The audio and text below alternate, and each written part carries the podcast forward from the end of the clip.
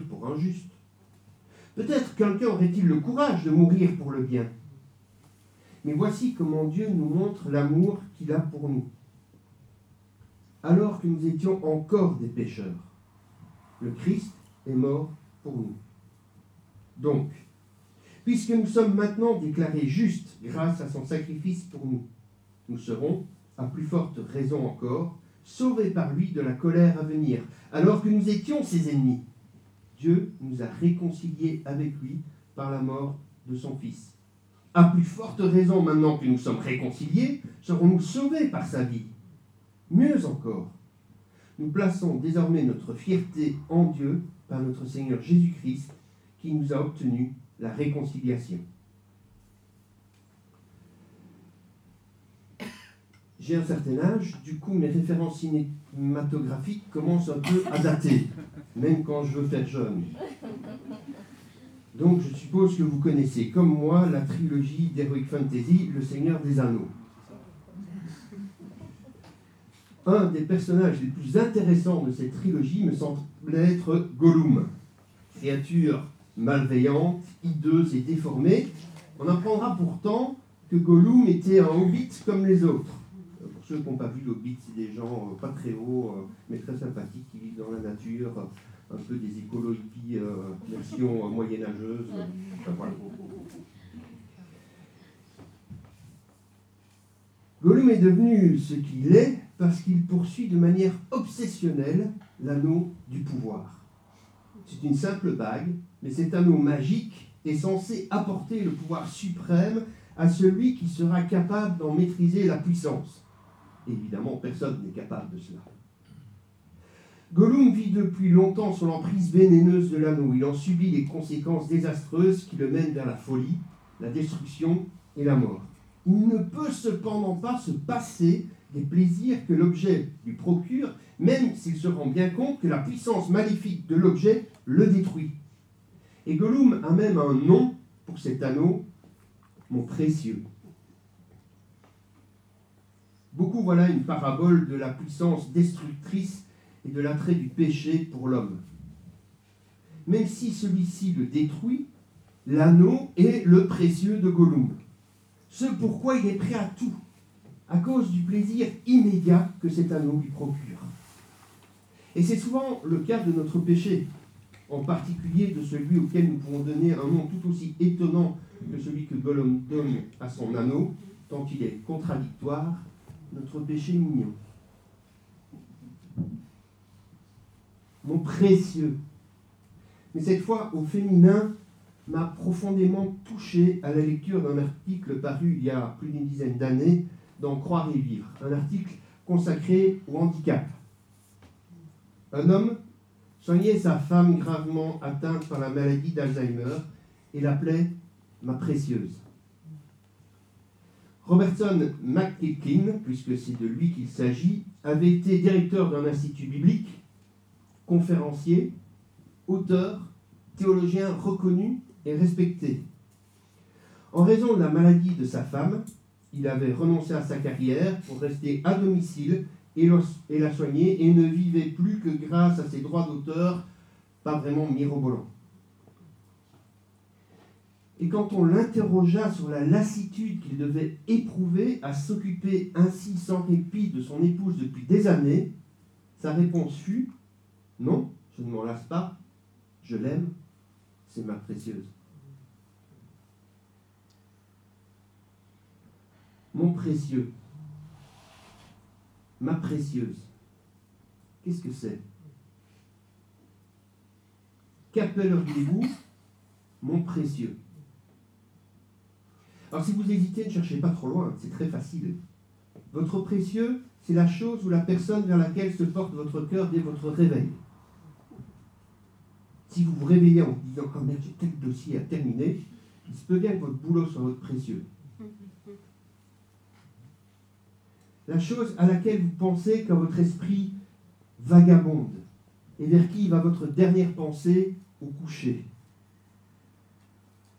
Pour certains, c'est leur travail, leur voiture, leur maison, leur argent ou une addiction quelconque. Pour d'autres, c'est leur famille, leur conjoint, leurs enfants, Mais soyons francs, regardons-nous franchement.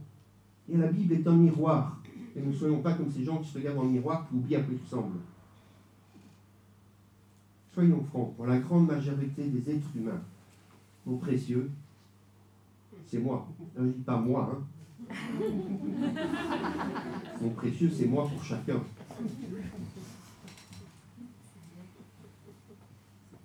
La place prioritaire en matière de temps et d'argent revient à quoi? À mes projets, à mes plaisirs, à mes ambitions, à mon épanouissement individuel. Et non pas jeter la pierre à tous les autres qui sont comme ça. Admettons que nous sommes tous dans le cas. Même ceux qui se consacrent aux autres peuvent avoir comme première préoccupation eux-mêmes, leur satisfaction à travers le service, leur épanouissement à travers leur engagement. La personne la plus importante au monde pour moi, c'est moi. Et il y a là quelque chose de normal, quelque chose de cohérent et quelque chose de parfois très sain.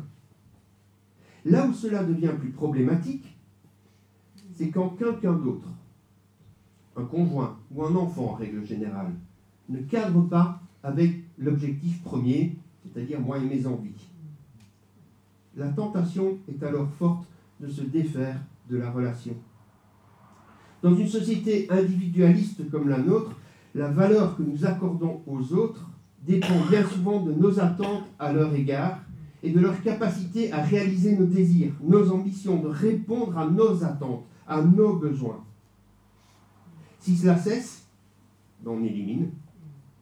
Et avortements et divorces se multiplient. Il paraît même que dans ce domaine, les Belges qui n'ont pas réussi en foot font partie des prétendants au titre de champion du monde. Une telle approche ne laisse pas de place pour l'enfant trisomique que l'on espérait médecin ou avocat, ni pour l'épouse dont les charmes sexy ont flétri avec le temps, ni pour le mari dont la carrière et les finances se sont écroulés, n'ont pas évolué comme espéré, pour reprendre quelques stéréotypes éculés. Aujourd'hui, chaque année, il y a en Belgique 4 divorces pour 5 mariages. En Europe occidentale, 98% des avortements sont dits de confort, c'est-à-dire sans motivation médicale, et 80% des enfants trisomiques repérés avant la naissance sont éliminés. Il nous est en effet facile d'accorder de la valeur à celui ou à celle qui répond à nos attentes. Lorsque ce n'est pas le cas, qui est prêt à sacrifier temps, argent, énergie pour l'autre? Robertson McKilkin, d'après son témoignage, gardait sa femme auprès de lui en raison de son amour et de ses promesses, des promesses de son mariage. Le souvenir de ses promesses envers elle l'aidait à surmonter les moments de crise, la maladie et les conséquences sordides. Son amour rendait encore plus doux les moments de quiétude. Il le dit lui-même dans son témoignage, il n'attendait absolument rien de son épouse. Tant son esprit malade ne lui permet d'espérer rien. Mais elle était sa précieuse en raison d'un tout autre système de valeurs. Pour lui, comme cela devait l'être pour chacun de nous, amour rimait avec engagement autant qu'avec plaisir et désir. Pour lui, comme cela devrait l'être pour chacun de nous, pour le meilleur et pour le pire ne signifiait pas que ça me convient. Et là, je voudrais vous inviter à vous arrêter un instant. Dans cette histoire de Robertson et de Muriel, son épouse, à qui vous êtes-vous identifié? Naturellement, je me suis identifié au mari en me disant Mais quel esprit de dévouement, quel don de soi, quel sacrifice, mais aussi quelle épreuve cet homme doit-il vivre? J'ose espérer pouvoir en être capable. Et puis, dans un second temps, je me suis mis à la place de sa femme. Ça fait naître en moi de nouvelles pensées.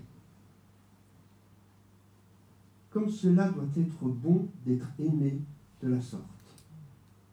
Être aimé inconditionnellement, même quand je n'ai plus les capacités de répondre à cet amour même quand la vie et le temps me privent de mes moyens. Savoir que je garde mon identité, que je reste moi-même aux yeux de la personne qui m'aime. Savoir que j'ai de la valeur parce que je suis. Point. Avec environ 17 ans de ministère pastoral à mon actif et donc de rencontre de la souffrance humaine, je peux dire avec certitude qu'un des malaises les plus fréquents de notre époque est celui de trop d'hommes, de trop de femmes, de trop d'enfants qui ne sont les précieux de personne, qui ne croient pas avoir de la valeur aux yeux de quelqu'un sur cette terre. On vit les uns avec les autres, mais au bout du compte, on se rend compte qu'on est toujours tout seul au monde. Michel Berger et Luc Plamondon, avec un réalisme froid, déclarent une vérité que nous connaissons tous. Ce constat nous accable, nous écrase, nous brise. Et c'est là, c'est là que retentit la bonne nouvelle de l'Évangile. La Bible nous apprend que nous sommes les précieux de Dieu.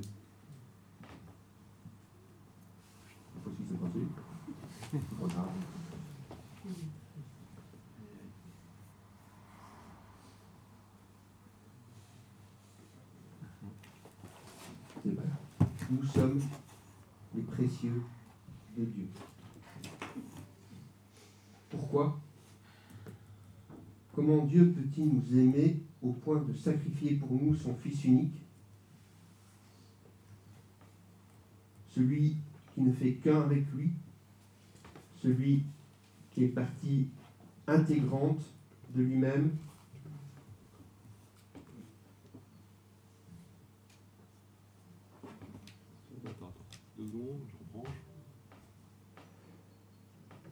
Comment Dieu peut-il agir ainsi, se donner ainsi, malgré nos défaillances?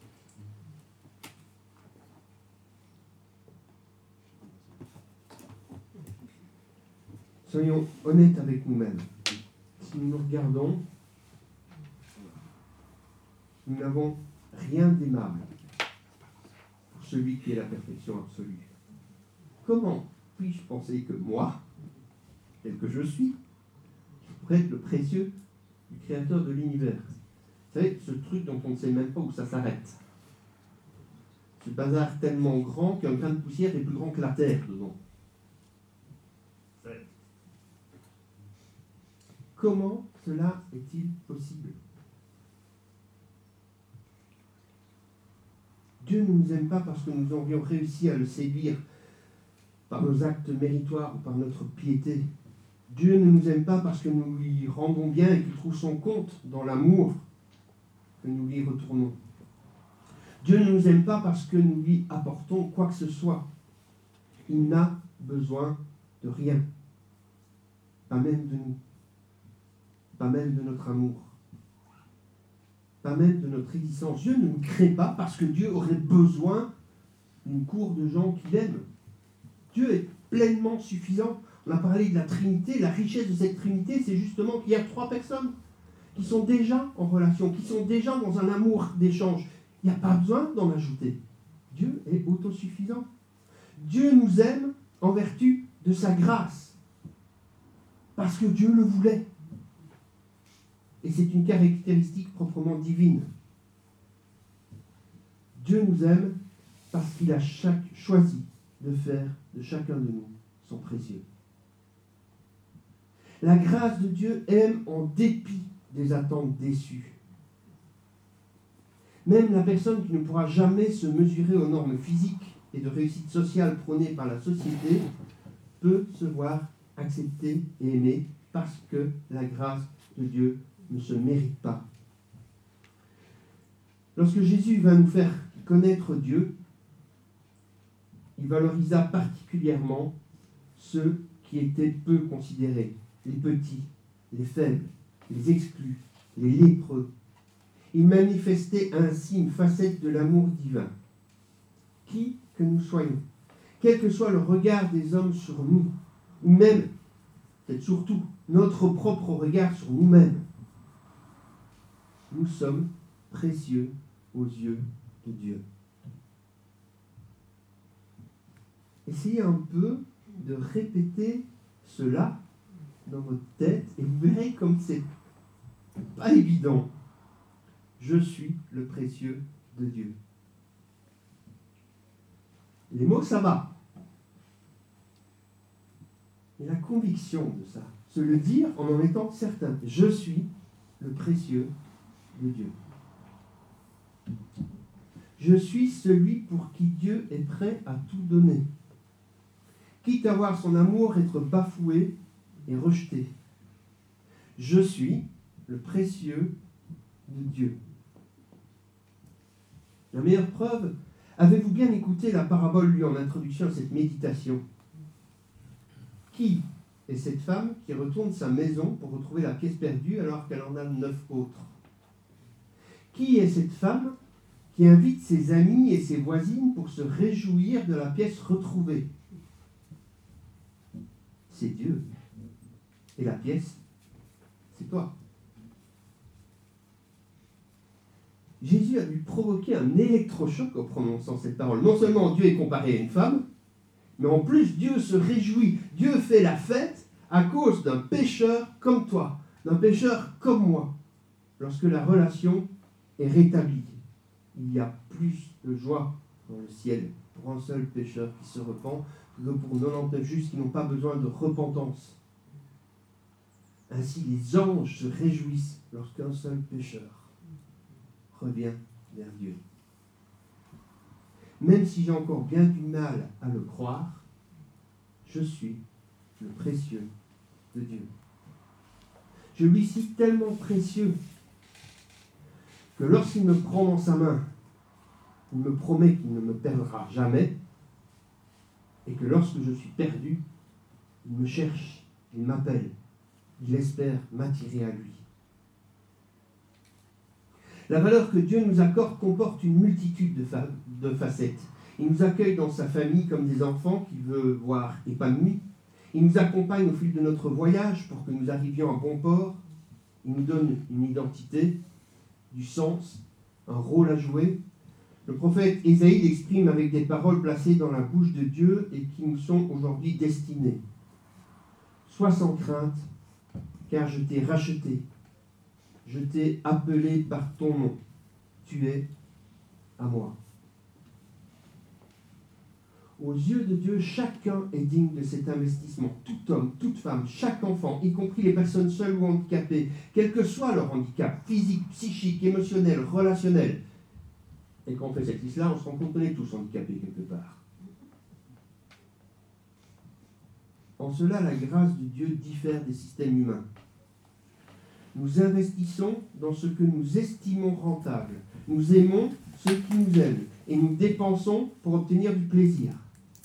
L'économie de Dieu ne fonctionne pas selon de tels calculs. Il a voulu chaque être humain, même ceux que nous considérons comme mal-nés, compliqués ou irrécupérables. Il m'a voulu moi, il t'a voulu toi. Avant même que nous ne soyons dans la pensée de nos géniteurs, Dieu nous voulait, même s'il sait que nous ne lui rendrons pas nécessairement son amour.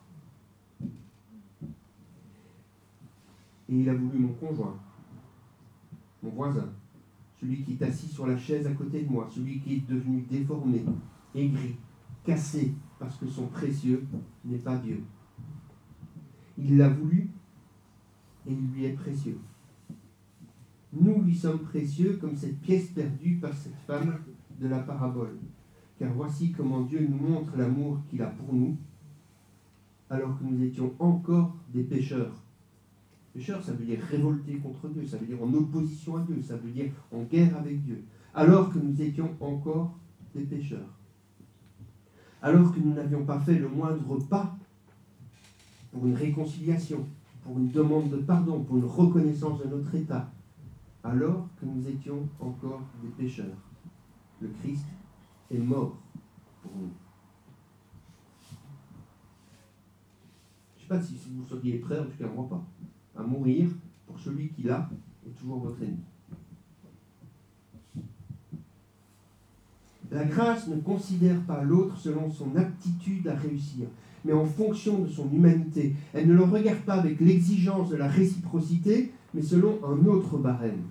là où la réciprocité regarde au faire, à la faculté de correspondre aux attentes de la société, la grâce accorde de la valeur à l'être, à l'humanité créée en image de Dieu. Devant la grâce de Dieu, et trop rarement devant celle des hommes, chaque personne est sur un pied d'égalité. Nous sommes tous des handicapés de l'âme en quête d'amour et de pardon. Quel bonheur c'est alors lorsque nous prenons conscience que Dieu nous appelle à une relation d'amour filial marquée par la grâce dans laquelle nous devenons chacun pour notre part le précieux de Dieu.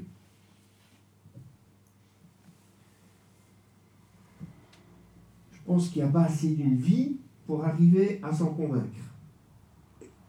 qu'on est précieux de Dieu.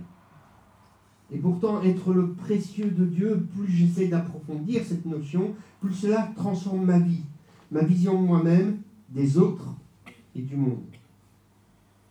Et me permet alors, dans un mouvement qui est toujours la grâce de Dieu, de me tourner vers au moins un autre, voire quelques autres, et de leur dire, peu importe ce que tu es, tu es mon précieux. que Dieu nous conduise à faire de lui notre précieux, pour que chacun de nous puisse faire ressentir concrètement, dans la richesse et la diversité de la fraternité en Christ, que son frère, sa sœur, est aussi le précieux de Dieu et quelque part est mon précieux. Amen. Amen.